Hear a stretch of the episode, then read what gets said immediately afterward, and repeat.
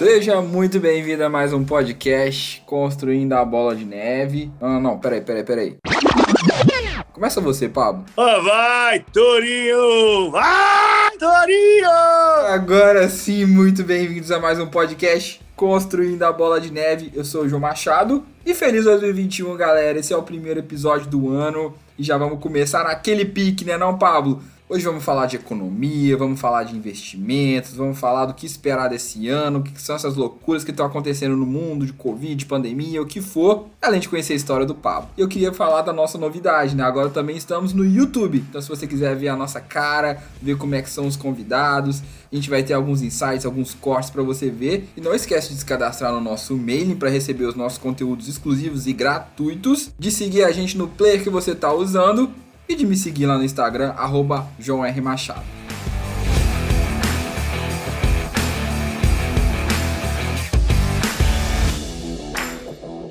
Temos aqui hoje nada mais, nada menos do que Pablo Spayer, ele que é economista, diretor no Mirai Asset, conselheiro na Ancord e todo mundo conhece como Toro de Ouro. Pablo, um prazer enorme, cara, uma honra te receber aqui no podcast. Ah, obrigado, é uma honra vocês terem me convidado, viu? Machado e Bernardo, João Machado e Bernardo. Uma honra estar aqui, sempre um prazer. E fico feliz de saber que você me acompanha aí dos Estados Unidos. Vai, Torinho! Go Little Bull! Go Little Bull! Go Little Bull, gostei dessa, gostei dessa. E temos aqui também Bernardo Vecchio, ele que veio uma vez como convidado, nunca mais foi embora, né, Bezão? Muito bem-vindo. Isso aí, João, esse episódio, tô animado pra ele, hein? vai ser muito bom, vamos conversar de economia, vamos conversar de muita coisa boa, vai ser show de bola.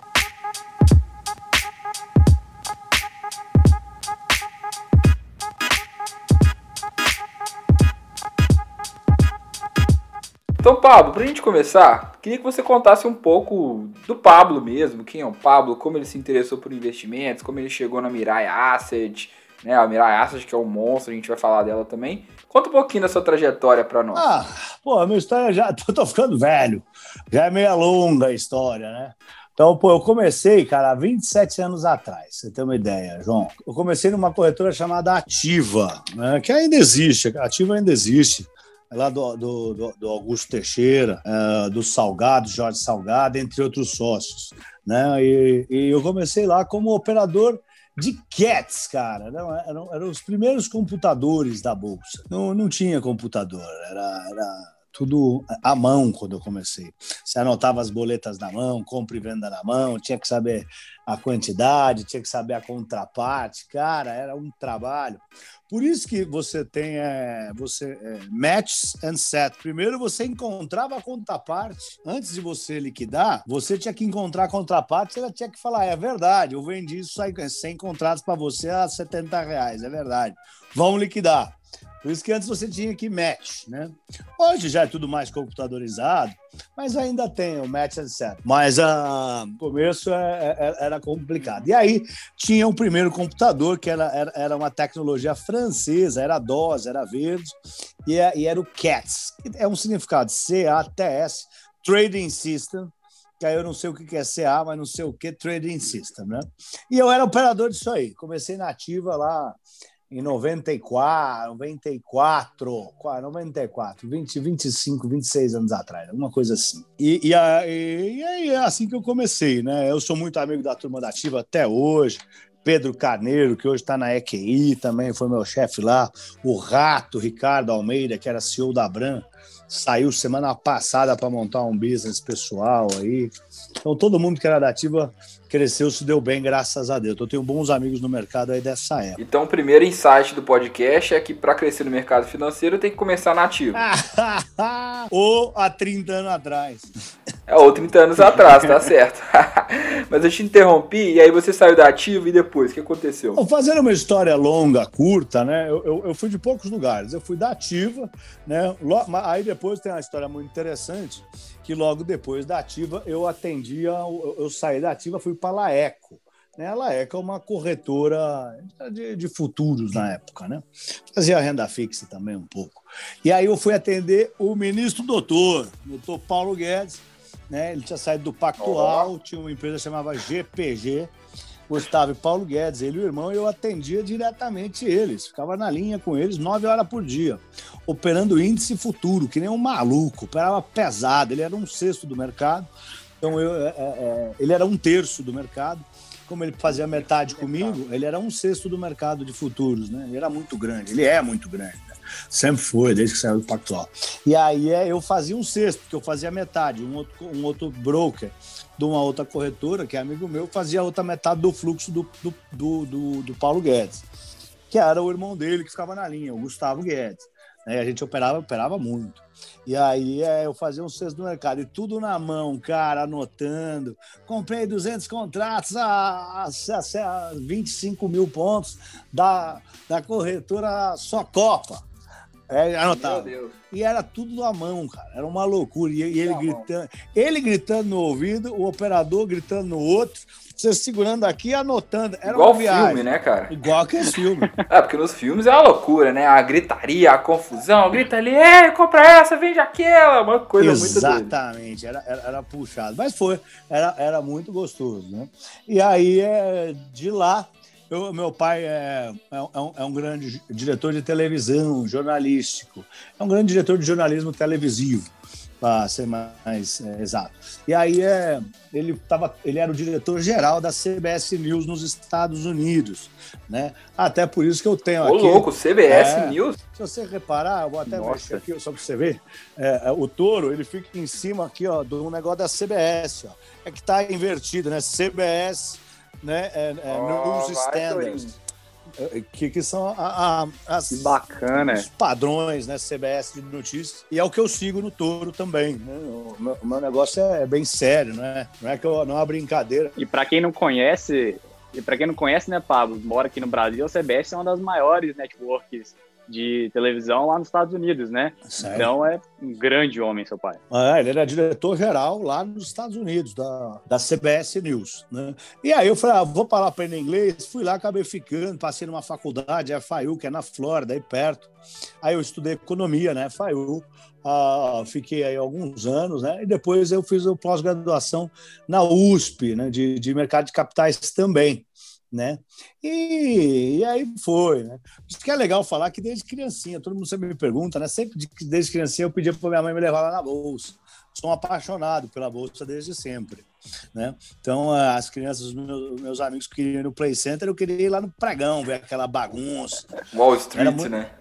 É, para mim era como ir para Wall Street, era, era, era, fascinante. Eu não entendia como que tinha uma bolsa cheia de gente gritando e operando e ninguém sabia. Eu falava, como que isso aqui não é um, não é um centro turístico? Como, pô, lá nos Estados Unidos, olha o barulho que os caras fazem, é igual, que nós estamos igual. Por que que, né? Então, é, para mim, aquilo era tudo muito fascinante.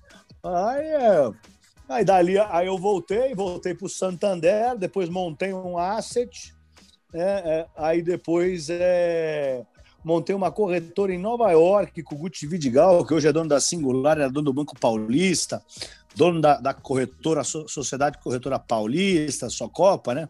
Que agora hoje se chama Singular. E aí juntos nós montamos aí uma, uma broker dealer, full broker dealer em Nova York. Começamos com a IB, Introducing Broker, né, debaixo da, do Boni, Bank of New York. Aí depois montamos, ela virou Full Broker Dealer, chamava Trade Wire, né?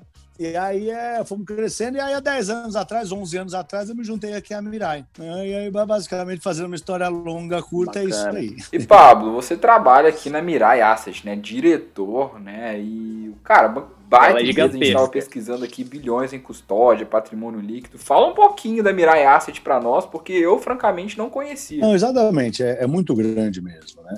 É, hoje a gente tem mais de 2 trilhões de reais sob custódia, mais de 400 bi de dólar. Tá? Ah, é, é um conglomerado asiático, né? tem muita força, é um grupo muito correto, um conglomerado muito sério. Né? Eu sou empregado aqui, sou funcionário, né? mas são todos corretinhos, tudo no, dentro do, do, dos trinques, não anda na linha cinza, é tudo no branco. E aí acho que ó, algumas coisas interessantes né, que mostram a força da Mirai. A Mirai comprou o prédio do Federal Reserve, né? a três minutos de Uber da Casa Branca. Tá fraco, hein? É. A Mirai comprou a sede da Amazon. Que isso, a sede da Amazon. A sede da Amazon é nossa. a, a, acho que é em Seattle ou é logística? Eu, a gente comprou a sede da Amazon e, a sede, e, e, o headquarters da logística. Eu acho que é Seattle, se eu não me engano. Tem que olhar lá, eu não sei. E o Federal Reserve, qual que é? O Federal Reserve é aquele prédio espelhado. É, é o prédio... é porque tem vários, né? É, é. Eu, eu, Vários Federal Reserve. É, é. Depois eu mando para você a foto, que eu também não sei, nunca fui. Né? Eu sou empregado, como eu falei. Eu não sou o dono, não. Aqui, aqui eu sou empregado, um dos 20, 20, 18 mil empregados que a Mirai tem, eu sou um deles. E aí eu fico aqui na área do Brasil. Mas a gente comprou, por exemplo, também uma coisa interessante aí nos Estados Unidos, a Global X do JP Morgan, que é uma empresa só de gestão de ETF, que é, ba é bastante importante. A Mirai hoje é a 17 maior emissora de ETF do mundo. E a gente quer, eles querem ser os primeiros. Então, estão investindo nisso, estão comprando empresas de ETF, montamos um, um, um, um Putz, tem ETF no mundo inteiro já também, tá? Tem um monte de lugar. A gente montou um ETF muito, muito sucesso ah, o ano retrasado, que foi no Canadá, que foi de cannabis até uh, bombou aí, o pessoal tá chamando de nova Bitcoin. Uh, porque explodiu, porque uh, depois que liberaram a maconha lá no Canadá, acabou a maconha nos países inteiros, aí explodiu tudo que era ação subiu. Tava cheio de maconheiro né? lá. Tinha uma demanda reprimida de maconheiro lá no Canadá, e aí, aí bombou, aí bombou e o, o, o, nosso ETF explodiu. Então foi, foi muito lucro, muito lucrativo, deu na capa do Financial Times, foi bem legal. Mas é, aqui no Brasil, por a gente tem torres comerciais no mundo inteiro. Aqui no Brasil tem três torres comerciais: uma na Faria Lima, duas do Rocha Verá. Todas gigantescas, de grande potencial, enormes. UBS, Barclays, é, Bank of China, esses são os inquilinos. Tudo coisa gigante, né? Bem, bem grande mesmo. E, e, e, tem mais coisa boa que eu vou esquecendo. A gente comprou e vendeu a Titleist. Eu não sei se alguém aí joga golfe, mas é a melhor bolinha de golfe do mundo. É, entre outras coisas que não me lembro, vai lembrando, eu vou falando. Mas tem hotel pra caramba. Tem aquele hotel é, lá em São Francisco, lá um hotel. É, Mer... não, esqueci. Hyatt também, não. Puta, uns, só hotel 5 e 6 estrelas a Mirai compra. A gente já comprou mais de 25 hotéis, mundo afora. A gente tem torre em Shanghai. Meu, lá, bom, muita coisa mesmo. Eu vou lembrando, eu vou falando. Mas a Mirai é um grupo muito forte, é. A Mirai é um grupo muito forte. Chegou aqui no Brasil em 2008 com a gestora. Em 2010 a gente começou a montar a corretora, lançamos a corretora, né? Uh, já, já tem 10 anos de corretora. Uh, eu estou desde o começo, eu sou membro fundador aqui da Mirai. E, e hoje aqui a gente tem mais de 12 bilhões sob custódia. A gente tem uma plataforma aberta de fundos para distribuição, a gente tem os produtos de renda fixa mais sofisticados, né? E a gente tem as mesas de bolsas todas aqui, mesa de equity, né, de ação, de futuros, de renda fixa, pública e privada. Tem uma mesa de câmbio, a gente faz muito câmbio aqui no Brasil. A gente tem uma das melhores taxas de câmbio associadas ao melhor serviço. Né? Você pode até achar uma taxinha um pouco mais barata, mas o serviço é péssimo. E você pode até, achar serviço igual, mas é mais caro. Né? A gente é a melhor relação custo-benefício de câmbio do Brasil hoje. E, e, temos uma área de. Tem uma área também de, de investidor não residente, não resident investor aqui, uma, uma, área que vai bastante bem, onde a gente tem custódia de bilhões e bilhões de dólares também, de uh, famílias muito ricas lá da Europa, quatrocentonas. Os nomes, se eu falasse, todo mundo ia conhecer. É que eu realmente não posso falar por causa de sigilo, né? Mas é só uns não, tá super nomes. Né? Então é, é, gente muito muito gabaritada que trabalha por aqui. Né? E o, a Mirai hoje ela é um caso de Harvard, eu não sei se você sabe, cresceu tão rápido, tão forte, de maneira sustentável e segue crescendo, que se transformou num caso de Harvard, um caso que a Harvard tem aqueles casos de sucesso do mundo, eles fazem eles fazem case de MBA, né, para ensinar os alunos. E a Mirai hoje é um caso uhum. de Harvard, onde se ensina aos alunos que estão estudando o mercado financeiro por, por lá, tá? Então é Hoje Legal. a gente tem uma receita boa, positiva. Hoje também tem o Toro de Ouro. Vai, Torinho. O Torinho ela é aberta é... na bolsa? Ela, ela, ela é... É aberta, é aberta listada em Hong Kong. Acho que vale ser. Valia a última vez que eu vi Hong 7 Kong. milhões de dólares. Nada a ver com esses preços aqui. Que, né? Não, deu para ter uma ideia muito boa da relevância da Mirai é. e a importância do Pablo aqui, do nosso Tourinho, né? Pô, obrigado. Pablo, falando no Tourinho, como é que começou essa história do Touro de Ouro? Vai, ah, eu, eu, eu, eu, nasceu da necessidade de eu, de eu, de eu precisar criar escala, né? eu já tinha o conteúdo na mão, que eu sempre falava para meus clientes todo dia, né? e aí decidi uh, tentar fazer algo diferente para ganhar escala. Eu já tinha visitado todos os clientes possíveis que eu poderia ter, já tinha andado essa falha lima de cima para baixo. Né? Quem queria operar comigo estava operando, quem não queria operar não ia abrir depois, não ia ser agora. Aí eu falei, pô, preciso de alguma coisa para pessoa física, né? O que, que eu posso fazer para tentar atrair o pessoa física de alguma maneira? E aí pensei nisso, fiz três modelos. O meu pai me ajuda nisso, né? Ele é, como eu disse, um grande diretor de televisão, então boa parte do sucesso vem dos conselhos dele, né? Que ó, faz isso, faz aquilo, faz o acolá. Né? Então, é, eu fiz três modelos, só para você saber. Eu fiz o modelo mais popular, tipo Jim Cramer. O meu é menos popular que o Jim Cramer.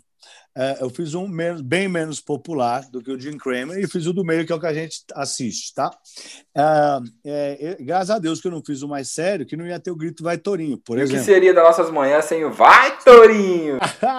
É sério, pô. Mas, mas é sério, eu acho que não pegaria tanto, não faria tanto sucesso, né? Tem essa pegada humorística também que é bem legal.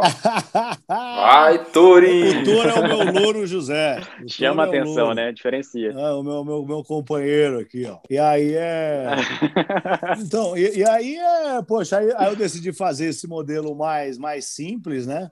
Ah, desculpa, o do meio, não o uhum. mais nervoso, nem o mais ah, simples. Aí eu fiz, acabei fazendo do meio, pegou, graças a Deus. Né? E aí, aí eu comecei a mandar para todos os clientes, aí começou a pegar mesmo, e aí está crescendo até hoje, graças a Deus. Hoje são mais de 700 mil seguidores nas, na, em todas as mídias, né? tudo verdadeiro, né? porque tem gente aqui que tem 2 milhões de seguidores, mas ninguém comenta, então é fa falso. Né?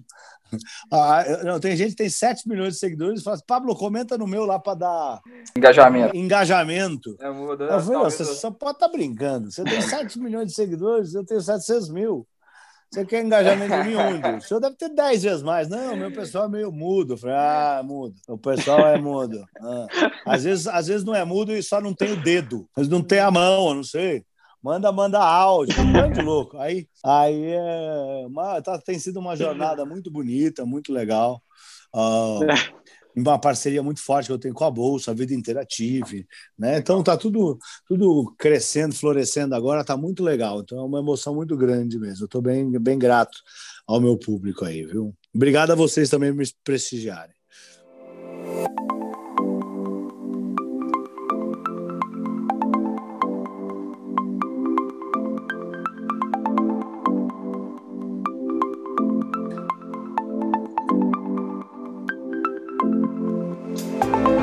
Conteúdo. Vamos lá, vamos começar.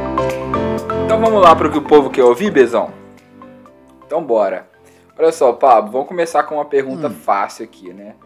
O hum. Bolsonaro falou que o Brasil tá quebrado. Será que você uhum. ouviu isso aí? Já te falaram isso? Deve estar ouvindo isso o tempo inteiro, né, cara? Não, não, não. Começaram a falar agora. Antes não falavam. antes, antes eram outros assuntos. É só agora, né? E além disso, o Brasil tá com uma dívida gigantesca, né? Segundo a FMI, já passou aí do 100% do PIB. Ah, é, eles não param de crescer, né? A dívida é muito grande, é o problema fiscal que a gente tem, né? A preocupação de todos, né? Vai estourar o teto dos gastos, vai arrebentar o orçamento. Não, não à toa tá tendo, tá, tá tendo uma disputa muito forte entre estender o auxílio emergencial ou não, né? Então, é, esse é o risco do Brasil, né? o risco país, quando se aumentam as chances de estender o auxílio emergencial para este ano, o, o risco país sobe, o dólar sobe, aí com o dólar subindo, o risco país subindo, o juro sobe, né? porque o dólar mais alto pode gerar inflação, vai ter que aumentar o juro para conter a inflação. Então, ah, isso aí é, é pepino, mas diga, qual a pergunta? Não, eu queria te perguntar quais são os riscos aqui para o investidor, aonde que ele tem que ficar de olho, né? principalmente que tem muita gente que entrou no passado, está entrando agora na Bolsa de Valores. Então, aonde eles têm que olhar aqui nesse mercado e agora que o presidente falou que o país está quebrado. É, é a mais pura verdade. O Brasil não vai bem, né?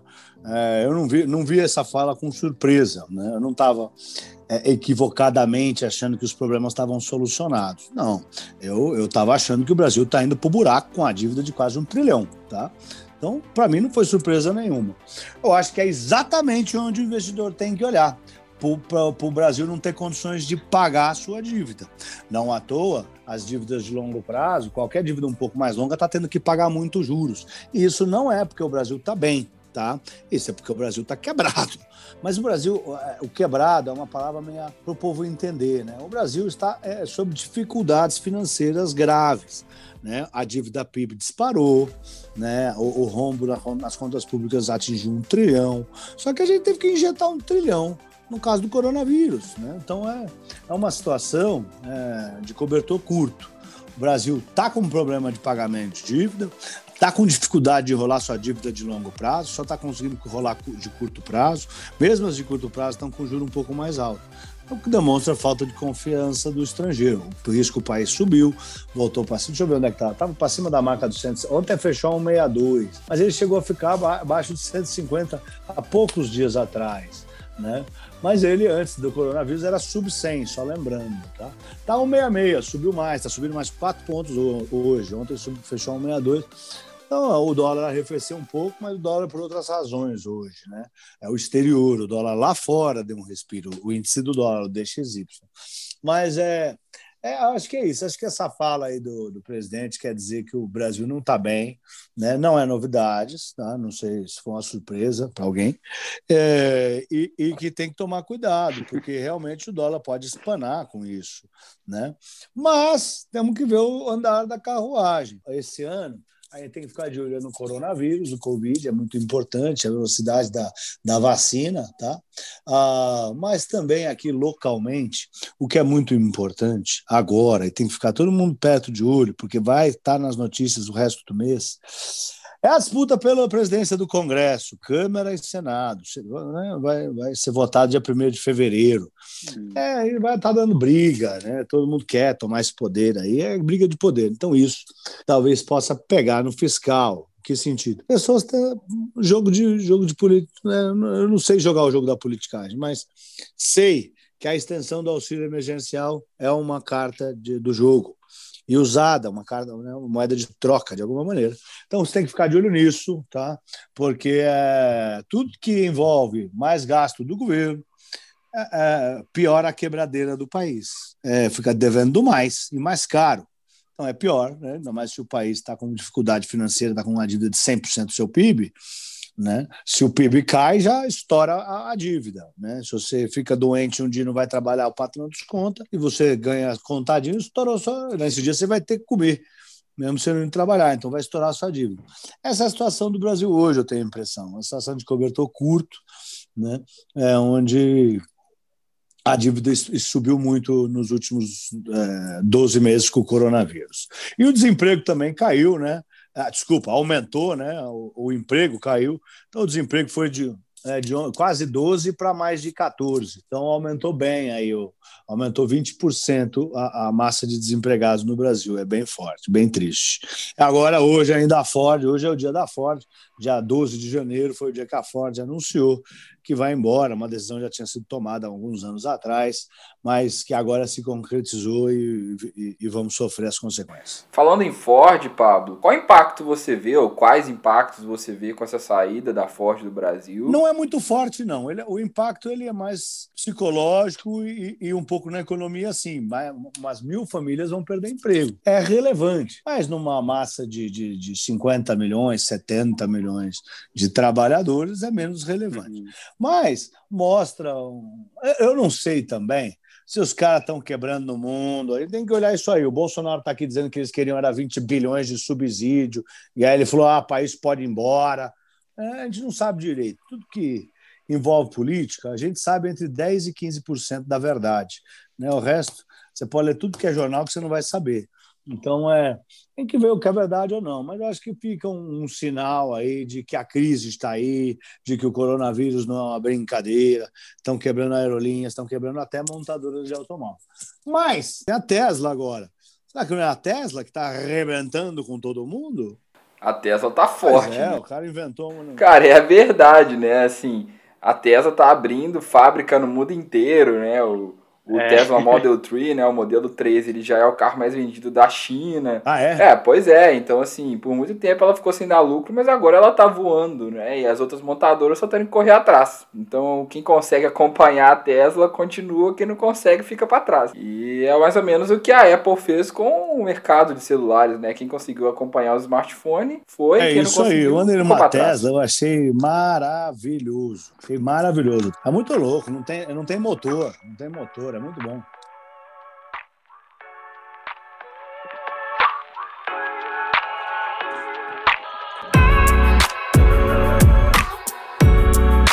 Então, ô, Pablo, vamos lá. Não tendo nesse tópico aqui, política fiscal, mas trazendo agora para um lado mais global, eu queria primeiro trazer alguns dados aqui para o pessoal, para eles ficarem mais a par. Quem está vendo a gente no YouTube, é, vai aparecer aí um gráfico na tela do FMI mostrando é, a partir de uma gradação de cores, as dívidas dos países em relação ao PIB. Mas trazendo alguns dados aqui mais concretos dos principais países que a gente tem, a gente tem Estados Unidos atingindo uma dívida em relação ao PIB de 134%, Canadá 115%, é, Japão é um caso um pouco à parte, né? Mas 264%. Para quem conhece, eles negociam em ien, né? Chegando a um número espetacular de um quadrilhão de ienes a dívida japonesa. É uma coisa absurda. E assim, outros países da Europa também com dívida acima de 100%. Mas enquanto isso, a gente vê que a China ela está com uma dívida de 67%. É uma dívida muito menor do que esses outros pares já desenvolvidos e é uma economia que ela continua a se desenvolver num passo muito rápido. Foi a primeira economia a, a virar essa página do coronavírus, começou a crescer de novo.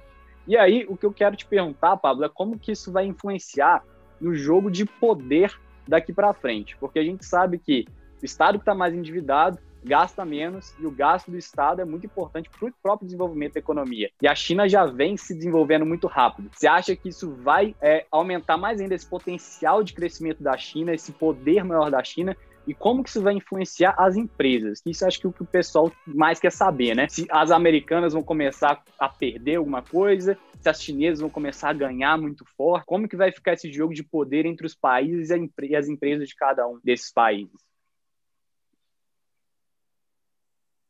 Tá. É, é, é uma pergunta bem, bem sofisticada e, e, e de, de, difícil resposta, né? porque demanda futuro, futurologia. O que eu posso dizer assim, a, a, a, a briga está muito acirrada com os Estados Unidos. A gente viu esse final de semana, né? a NICE expulsou as gigantes da Telecom de lá.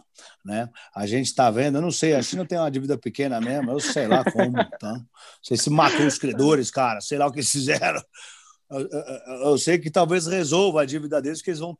As notícias que eu vejo nos jornais, né? Estou brincando esse negócio, mas as notícias que eu vejo nos jornais, né? Na, investing.com, né? Nesse final de semana uhum. também, é que eles vão tomar o Alibaba para eles. Né? O Jack Ma sumiu, né? O, Ninguém vê ele, tem dois meses. vai lá e fala: no Amazon agora é minha e que se dane.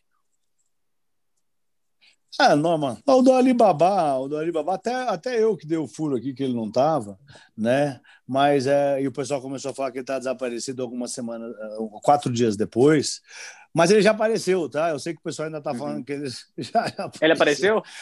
Já, ah, conversou a Alibaba. Bom, ele apareceu não, né? A Alibaba confirmou que ele está bem, que ele só está recluso, que ele tá com certeza tomou uns pescotapas lá do Chique, manda na parada toda, né? Que porque ele reclamou do sistema bancário, ele estava lançando a ente. Só que ele vai ser processado agora pesado por monopólio depois da fala dele, claro que é por causa da fala, ele aprender, não, não, errou, não ficou quieto, tinha que ter aprendido a ficar quieto, está numa ditadura de esquerda, né? É, e, e, aí eles vão agora processá-lo e tomar a Alibaba dele, pelo menos é o que a Investing.com diz. Tá? Eu confio na Investing tanto quanto a Bloomberg.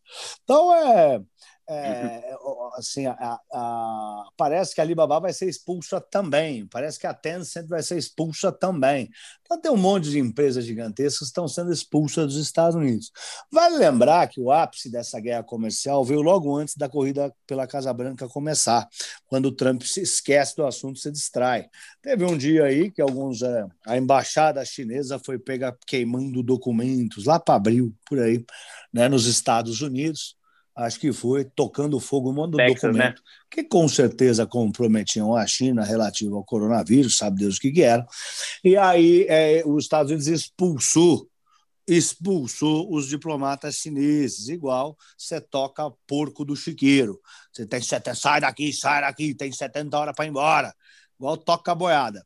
Aí os caras saíram. Dois dias depois, eles, eles, eles, eles retrucaram. É, é, é como é que se diz? Eles, eles é, retaliaram. Né, expulsaram todos os diplomatas de uma embaixada de Chengdu. É uma cidade enfiada dentro da China, é a pior embaixada dos Estados Unidos. É uma porcaria. Só para falar lá, que fez. Né, devia, devia ter três estagiários lá. Mas eles mandaram. Valia nada, embora né? o povo americano, só para falar que fez. Uhum. Então, teve, esse foi o ápice da Guerra Fria 2, quase entramos em Guerra Fria, né? Então, foi o ápice, falou-se de Cold War II, muito, né? Uhum. Não aconteceu por quê? Porque o Trump foi para a corrida da Casa Branca e perdeu, vai lembrar, né? Fazer uma, uma retrospectiva só para lembrar, no começo do ano, né? A gente veio embalada aí. Como é que foi o começo do ano? No fim de 2019, o Trump batia no Xi Jinping sem parar no Twitter e batia, batia, batia, batia, e o Xi Jinping recuava, recuava, recuava em público. Né? Bateu tanto que uma, que uma, uma, uma hora assinou o, o, o, acordo comercial. Né? No que assinou o acordo comercial, as bolsas americanas deram máxima, touro de ouro, o Brasil deu máxima, dia 23 de janeiro, foi touro de ouro no mundo inteiro. E naquele final de semana, eu me lembro muito bem, era no Novo Chinês, sexta, sábado, domingo, segunda, terça, quarta. E o mundo em festa, torrando, abrindo champa. Vamos, Xandão, vive clicou. E o chinês falou: aqui ninguém pode sair de casa. Aqui as coisas não tem festa, não tem champanhe. Se nos Estados Unidos está todo mundo dançando e comemorando por assinatura do contrato, máximas na bolsa, aqui ninguém vai comemorar. Ele não tinha o que comemorar, só apanhou ao vivo, em público. Apanhou, apanhou, apanhou, apanhou e assinou. Eu, eu fiquei com uma impressão assim: hum, o cara vai ficar batendo no chinês em público. Nunca ouviu falar nisso. A última vez que aconteceu isso, ele matou 80 milhões de pessoas. não é? Que eu saiba, é assim que funcionam as coisas lá. Mas tudo bem, o Trump deve ter uma outra estratégia. E naquele final de semana, ninguém pôde se mexer na China e todas as linhas de ônibus foram canceladas. E as pessoas que trabalham 367 dias por ano e só tem quatro para descansar, não puderam sair do apartamentinho desse tamanho deles lá. Não puderam ver a família, não puderam ver ninguém, porque lá não tinha nada para comemorar. E aí começou o coronavírus e veio, veio para o mundo inteiro. E o Trump não conseguiu se reeleger. Não estou falando que isso é uma teoria, conspiração, nada. São constatações de fatos. Não, não acredita, entra no Google, vê as datas e está lá. Acho que essa Guerra Fria começou em dezembro, novembro. Na verdade, foram desde a metade de 2018 foi a metade de 2018 e o ano de 2019 inteiro que o Trump bateu em público no Twitter, no Xi Jinping, até ele assinar tudo que o Trump mandou. Então, eu não acho que, essa, que isso vá né, fade away assim tão fácil. Ou vai, a gente não sabe, o futuro a Deus pertence. O que eu sei né, é que as empresas continuam a ser expulsas dos Estados Unidos, as empresas chinesas, há desconfiança que o TikTok rouba tudo dos Estados Unidos, ninguém quer botar Huawei, Huawei em lugar nenhum porque eles espionam as pessoas. Eu acho que tem muito pano para manga para dar. Eu acho que o investidor tem que ficar de olho é na impressão de dinheiro dos Estados Unidos, né? O que é, é, é os mercados eles estão eles estão eles engataram essa onda de touro de ouro. A soma de todas as bolsas hoje vale mais de 105 trilhões de dólares. Quando começou a crise, valia menos de 90. É, é algo, né? Então, ou seja, o dólar está na mínima de dois anos, então vale menos. Uhum. A bolsa está na máxima da vida vale mais, mas em dólar vale menos. Né? O que a gente tem visto são investidores garimpadores, estão na busca de oportunidades. Quando o mercado realiza, eles entram à procura de investimento, né? de investimentos de qualidade, e, e, e, e, tem dado tem ido bem, né? Porque o, o, o, quem são os três grandes impressores de dinheiro? Estados Unidos, Europa e, e injetores de dinheiro, e Japão. É, é, Estados Unidos, Europa e Japão. São os grandes injetores de dinheiro, são os três maiores bancos centrais. E os governos. A China também é, injetou dinheiro no, no, seu país, mas em escala muito menor. os Estados Unidos, a Alemanha, a Alemanha é uma economia da Europa. Né? Estados Unidos, Europa e Japão injetaram 25 uhum. trilhões de dólares. É dinheiro que não acaba nunca mais, né? O Brasil botou 200 milhões de dólares, 200 bilhões de dólares, né? Foi um trilhão de reais, menos 180 bilhões de dólares. Né? A China é algo nesse nível também, nada de trilhão. Né? Mas a, o JP Morgan, que é um banco aí americano, o maior banco americano, está prevendo 6 trilhões de dólares de injeção de recursos esse ano, agora de 2021. Isso, na minha cabeça, vai fazer a bolsa subir, porque já tem muito dinheiro lá alocado. O programa de recompra do, do Federal Reserve continua. O Jerome Powell tranquilizou a todos, dizendo que ele vai usar todas as forças necessárias para tirar a economia do buraco, que está por lá. Disse, ah, disse nessa reunião do, da semana passada que ainda é muito cedo para dizer que está na hora do Banco Central parar de comprar ativos do mercado, então vai continuar. O Banco Central tem é, deixado claro o Banco Central Americano Federal Reserve que ele não vai subir os juros até setembro de 2023, tal do forward guidance, chegou a mudar a regra disso aí lá na reunião de Jackson Hole, na metade do ano passado, um pouquinho acima da metade do ano, depois da metade, porque ninguém estava acreditando, ah, a gente não vai subir os juros. Não, como não vai subir os juros? Você tem meta para cumprir, cara, você vai preso. O que, que foi a solução? Mudar a regra, muda a porra da regra. Que que, é, for, aí agora eles mudaram a abordagem da inflação. É. Não consegue cumprir a meta, vão mudar a meta, né? Vou começar a fazer isso também. Exatamente. Né? Por, é, o que, que acontece agora? Como a inflação dos Estados Unidos, durante todo esse período de bonança, nesse mega ciclo das commodities, a inflação ficou abaixo do, da, da, da meta, eles usam agora uma média. Então, se a inflação disparar, a inflação está 4. Ah, não, mas na média, você considerar 50 anos para trás, não tem problema, a inflação está 5. Mas como que não tem problema? Acho que tem uma coisa, uma coisa que, que eu estou fazendo um curso na Jovem Pan de macroeconomia. Não tem nada a ver com isso de aprender a operar a bolsa e ganhar dinheiro no day trade, que isso aí é charlatanismo. Né? ah, vou te ensinar a, a, a, jogar bola igual o Neymar. Isso aí é mentira. Ninguém vai aprender a jogar bola assistindo um curso EAD. O meu curso vai ser sobre macroeconomia, sobre o que, que move as marés dos mercados. E eu disse isso por quê? Porque é, é, numa das aulas eu mostro das peculiaridades, né? como uma peculiaridade pode ser diferente para um país para o outro. Né? O brasileiro, eu, economista, os banqueiros centrais brasileiros, têm uma peculiaridade. Nós temos medo de inflação, muito medo de inflação. O brasileiro tem medo de inflação. Por quê? Porque a gente viveu isso aí. É, o porquê não interessa. É a nossa peculiaridade. Como a gente tem tanta inflação, a gente morre de medo de inflação. Os americanos, pelo jeito, não. Os caras estão imprimindo dinheiro igual louco. Falaram, mas vai gerar inflação? Não, se gerar, a gente deixa. Deixa correr. Não, mas como deixa, cara? Se, se a inflação é, é, o inimigo número um, é a cabeça do brasileiro. Virando brasileiro, né? Depois a gente dá um é, jeito. Mas o, a, única, a única coisa que o brasileiro não deixa para depois é a inflação, cara. O brasileiro tem medo. Acabou de sair os dados da inflação, nós estamos em 12 de janeiro hoje, né? O, o, o IGPM veio, né? O IGPM de janeiro. É o de janeiro que saiu ou foi de dezembro? Foi 1,89. Deixa eu ver se foi de janeiro ou dezembro. É, eu vi que o IPCA foi quase 5. Né? O IPCA foi o do 2020, né? Foi o ano passado fechado foi 4,20. Né? Mas ó, foi o IGPM, tá? é a primeira a prévia do IGPM de janeiro. Cara, na prévia, meu, P1,89. Isso é, é, é, prévia. É mais do que o CDI líquido, brother. É mais do que a Selic paga líquido. Você abate dois, o imposto do 2,80, dos 2%, dá menos do que 1,89. Dá menos. Nós já estamos com juro negativo. Nós já estamos com juro real negativo. É isso que está rolando aqui. Nós já estamos perdendo dinheiro, a inflação já está comendo solta. Né? Então a gente tem que tomar. Isso já vai. O, Banco Central aqui no Brasil também está com orientação futura, também está com forward guidance mais curto, né? setembro de 2021. Mas o, o, o, o Roberto Campos Neto, na, na ata da reunião passada, já deixou claro que ele está de olho nas mudanças, que ele está preocupado, que se tiver mudanças mais drásticas, como uhum. acabou de ter, né? a inflação está mais alta que o Selic, porra. A inflação está mais alta que a, a inflação mensal está mais alta que a Selic anual. Porra! Você está entendendo o que está acontecendo Não tá. aqui? Não está brincadeira. Então a gente tem que tomar. É, é, é, é, terror e pânico que aconteceu agora, tá?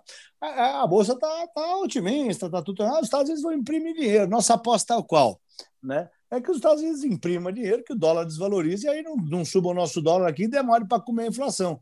Mas não, tá, não é o caso, né? O GPM comeu solto, a inflação do IPCA também.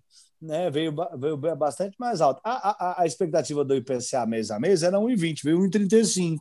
O IPCA é a inflação oficial do Banco Central, porque é do consumidor, é do cidadão urbano, né? É, é índice de preço ao consumidor, não ao produtor rural. É, é o índice do preço do cidadão urbano. Então, é essa que o Banco Central usa. E aí comeu solto. Então, a minha impressão é que na reunião que vem vai ser tirada a orientação futura. Não mais ele vai falar que vai manter os juros baixos até setembro. E na outra reunião ele já vai ter que subir juros. Tanto é que a curva futura de juros está abrindo, está bem mais aberta do que todas as outras. Você tem duas situações: preocupação com inflação e ninguém quer comprar dívida de longo prazo com o Brasil por causa do risco fiscal. Então é double trouble. Vai ter que subir juro. Ferrou. Então, assim, essa é a expectativa. E na peculiaridade, os americanos, por enquanto, não têm medo, eles não sabem a, a, a, o quão mal é a inflação.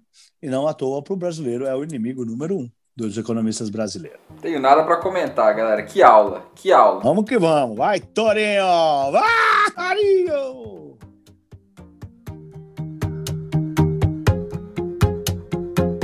Ô, ô, ô, Pablo, vamos aproveitando aqui o gancho que a gente está falando de política monetária. Você acha que essa decisão do, do Campos Neto e do Copom de trazer a Selic para 2% foi uma decisão acertada? O Campos Neto mesmo, ele acabou de receber um prêmio, é, se eu não me engano, foi de um banco inglês, como banqueiro central do ano, dizendo que soube estabilizar bem a economia. Mas a gente vê aquele grande problema de inflação dos alimentos lá em 2020, uhum. e a gente vê também de novo, quem está vendo aí no YouTube vai poder ver o gráfico que a gente vai estar tá colocando na tela, como que uhum. dentre os países emergentes, o real foi a moeda que mais valorizou. Isso não é só agora, desde 2020, não por causa do coronavírus. Isso vem lá desde 2018. A gente pode comparar com o yuan chinês, pode comparar com todas as outras moedas dos BRICS. A gente vê que o real foi a que mais desvalorizou. E a gente sempre teve aqui no Brasil uma taxa de juros assim exorbitante, né, para poder conter justamente esse problema de inflação que a gente sempre teve.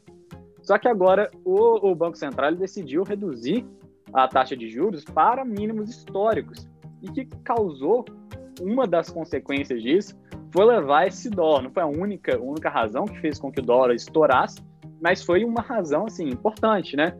Que fez que o dólar subisse tanto? Você acha que o uhum. Campos Neto ele foi um bom presidente do Banco Central, teve boas decisões, teve boas decisões em relação à política monetária? E você disse que você acha que ele vai ter que realmente aumentar a taxa Selic? Você acha que esse aumento de taxa Selic vai ser suficiente para poder é, voltar o, o dólar para um nível mais razoável, porque se a gente vê, quem está vendo o gráfico aí, vê que as outras moedas já voltaram a valorizar em relação ao dólar, até por causa dessa impressão enorme de dinheiro que está tendo lá pelo, pelo Jeremy Powell lá nos Estados Unidos e pelo gasto do governo americano emprestando dinheiro. Mas o, o real não, o real continua nas altas, fica na dúvida, né? O que, que vai acontecer daqui para frente? Cara, assim, a curto e grosso, acho que ele é um bom presidente do Banco Central, sim, tá? Acho que a decisão de cortar os juros uh, era, e a alta do dólar era, era sabida. Né? O tempo todo eles falaram que eles iam trocar juro alto por dólar alto. Em nenhum momento eles, tá, eles tinham a uhum. ilusão de manter o dólar baixo. Tá? Isso tem que ficar claro também. Né? Né? Que falar ah, que surpresa, o dólar vai. Foi tanto é que o, que, que o Paulo Guedes falava. Quando ele bater 5, quando bater 5, bater 5, ele falava. Tá? A gente vai vender 100 bilhões de dólares, porque ele falava isso para o mercado, porque ele tem que falar para o mercado ficar com medo e não subir tanto. Tá? mas claramente era um blefe, né? Eles começaram a vender perto dos 6 e voltou, já está 5,40 de novo, tá? O que pode ter, a, o que pode haver, tá? É um erro de calibragem, né? Natural. Né? Você vê um acidente na frente, você freia com mais força. Não precisava ter freado aí, podia ter ficado bem perto. Tudo bem, mas tem um acidente lá, vamos frear antes, qual o problema? Né? Então pode ser que ele tenha calibrado e tenha a, a, cortado mais os juros do que era necessário. Mas cada, cada ponto percentual de juros são muitos bilhões economizados por país. Tá? Então foi uma troca, no meu ponto de ver, acertada. Né? Claro, né, que dói. Por que, que, por que, que o dólar sobe? Né? Fala, ah, o dólar subiu, mas por que, que o dólar sobe? Dólar só, porque a gente tinha bilhões e bilhões e bilhões de dólares investidos aqui em títulos de renda fixa que perderam a atratividade. E o cara resgata e manda o dinheiro embora. Para mandar embora, compra dólar e aí o dólar sobe. É por isso. Eu tinha um business aqui gigantesco de renda fixa. Eu vendi, eu fiz mais de um trilhão de câmbio, que eu sei lá, é muita grana que a gente fazia aqui, de renda fixa vendendo para asiático. Não tem um dólar entrando mais. Ninguém quer investir num país onde você ganha 1,75 de juros por ano e a inflação é 1,90 ao mês. É claro que não, nem faz o menor sentido, só um louco faria isso. E essa é a razão pela qual os investidores não estão no renda fixa. Mas, por exemplo, novembro, dezembro, janeiro, a gente tem visto uma entrada bruta de investidores na Bolsa de Valores. Ainda longe, né? O ano passado saíram 85 bilhões de reais de renda fixa e entraram 35 de bolsa. Né? Tamo net negativo 50 bi. É isso aí. Tá? Mas a gente tem. A, o problema hoje, qual é? É o, o, problema fiscal. Se a gente resolver, se a gente montar o tripé macroeconômico, que é, foi a reforma da Previdência, o que tem que lembrar lembrar da reforma da Previdência. As pessoas ficam falando e esquecem. Que, que, qual foi o mais próximo que a gente chegou da reforma da Previdência? Foi no governo Temer. Tá? Todos os outros governos a gente não ficou nem próximo. Tá? No governo Temer, as conversas começavam com 380 bi de economia, terminavam em 130, 120, né? fora o que ia, que ia cair no caminho. Né? É, e aí, de repente, vem esse cara e faz uma reforma de um trilhão. O planeta não consegue fazer reforma do que ele fez. Foi a melhor reforma da história da humanidade. Eu nunca vi nenhum país, os países, até países desenvolvidos, tem data marcada para daqui a 10 anos para os congressistas se encontrarem e, e, e debaterem se tem que mudar a, a, fazer a reforma da Previdência ou não. O povo aqui está vivendo mais, como é que está a longevidade, como é que está o emprego dos jovens, como é que está a sustentabilidade da, do sistema de pagamento de, de, de aposentadorias. É, é tudo marcado, porque, marcado, porque tá? todo mundo sabe a dificuldade que é mexer nesse tema. Todo mundo sabe que perde voto. Então tem que ser uma coisa fixa. Ó, ó, ó, temos que discutir esse assunto, não é culpa nossa. Já estava marcado. Né? Eu nem queria discutir isso aí, mas tá, é assim que é nos países. Oh, eu, eu só estou aqui, a culpa não é minha. É, tava na pauta, vou ter aqui chato, vou votar, vamos votar. Aqui não, aqui o cara matou no peito, foi para cima. Tá, falam que foi o outro, que foi o outro, mas foi mesmo, porque estava todo mundo lá antes, tá? Então, não, assim, na, na minha cabeça, né, na minha humildade aqui, porra, acho que foi a reforma da Previdência que o planeta tinha que aplaudir o cara de pé, tá? Então, esse foi o primeiro pilar macroeconômico da nova, da, da, dessa nova ordem que tem aí.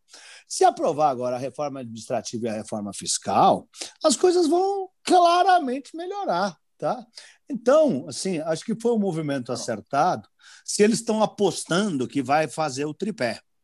O, primeiro, o mais difícil já foi feito, que era a reforma da Previdência. Agora você tem a administrativa e a fiscal, tá? que são mais simples. Tá? A Previdência que é a foda, que todo mundo. Ah, desculpe. A Previdência que é difícil porque ninguém quer se tocar nesse vespeiro, porque perde votos. As outras duas, eu acredito. Já o, o ministro, doutor Paulo Guedes, já está trabalhando, já está todo mundo falando da administrativa, já já vem a fiscal. Se fizesse tripé, tá? É, é, é, eu acho que as coisas vão melhorar demais. Não há dúvidas agora na minha cabeça, mas eu não sou banqueiro central e sou uma pessoa humilde e eu estou longe de querer dar qualquer conselho para qualquer presidente de banco central, né? até por isso, é, com humildade eu falo que ele fez, acho que ele fez uma uhum. decisão acertada, porque eu também posso estar errado falando que ele está certo. Ele pode estar errado e eu também estou errado, nós dois estamos errados, tá? Mas, mas, o meu ponto é, se eles acham que vai passar, eu acho que foi acertado. Pode ter tido um problema de calibragem, a inflação está mostrando, mas essa inflação está comendo porque o dólar está alto, porque, as, porque os Estados Unidos está imprimindo dinheiro que nem louco. Olha a bolsa onde está, 125 mil. Isso não é inflação, isso é estrangeiro comprando. Né? Então, uh, tem muito dinheiro vindo para cá. Os chineses estão numa briga comercial com os Estados Unidos, tem uma guerra fria sino-americana, praticamente uma guerra fria 2, onde os os chineses passaram a raspar tudo do Brasil para não comprar dos americanos de, de sacanagem, de birra. Né? Então, as coisas aqui, aqui as commodities não tem commodity para vender. Você vê grão, tá tudo vendido seis, sete, oito meses para frente, carne, proteína, tudo vendido, né? Uh, o preço do minério de ferro onde está, o preço do ouro onde está, né? Tá tudo nas máximas históricas. Olha o Bitcoin, que bateu 40 mil dólares sexta-feira. Está tudo subindo. Como é que a inflação não vai subir aqui? Então, se tudo sobe no planeta Terra, tentando responder todas as perguntas, acho que foi acertada a decisão dos juros. Eu acho que foi premeditada alta do dólar, já se sabia que ia se trocar juros altos por dólar alto, porque é óbvio que eles sabiam que o dinheiro da renda fixa ia minguar, né? E agora talvez seja um problema de calibragem, onde eles vão ter que, se Deus quiser, dê tudo certo, né? Porque eles são pessoas muito competentes, né?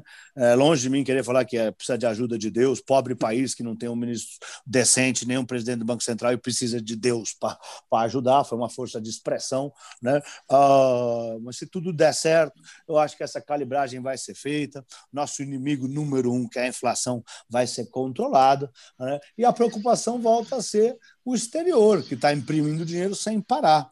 Né? A gente aqui pelo que eu estou vendo, o governo não quer estender o auxílio emergencial com medo do, de estourar a, a, a, o, o, teto das contas públicas, com medo do rombo do orçamento ser maior. Nós já estamos beirando 100% da dívida, 100% do PIB de dívida pública. Nós, o, buraco, o buraco nas contas públicas já está em um trilhão de reais. É muito dinheiro.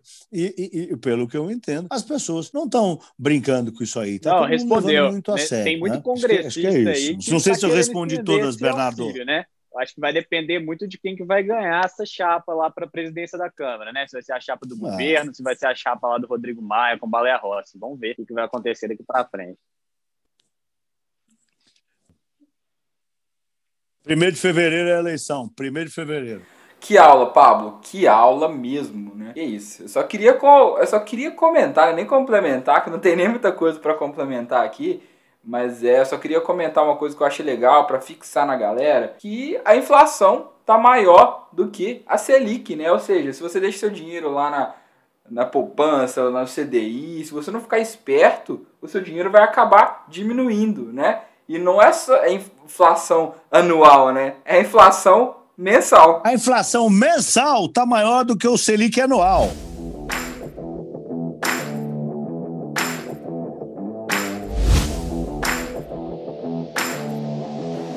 É isso, galera.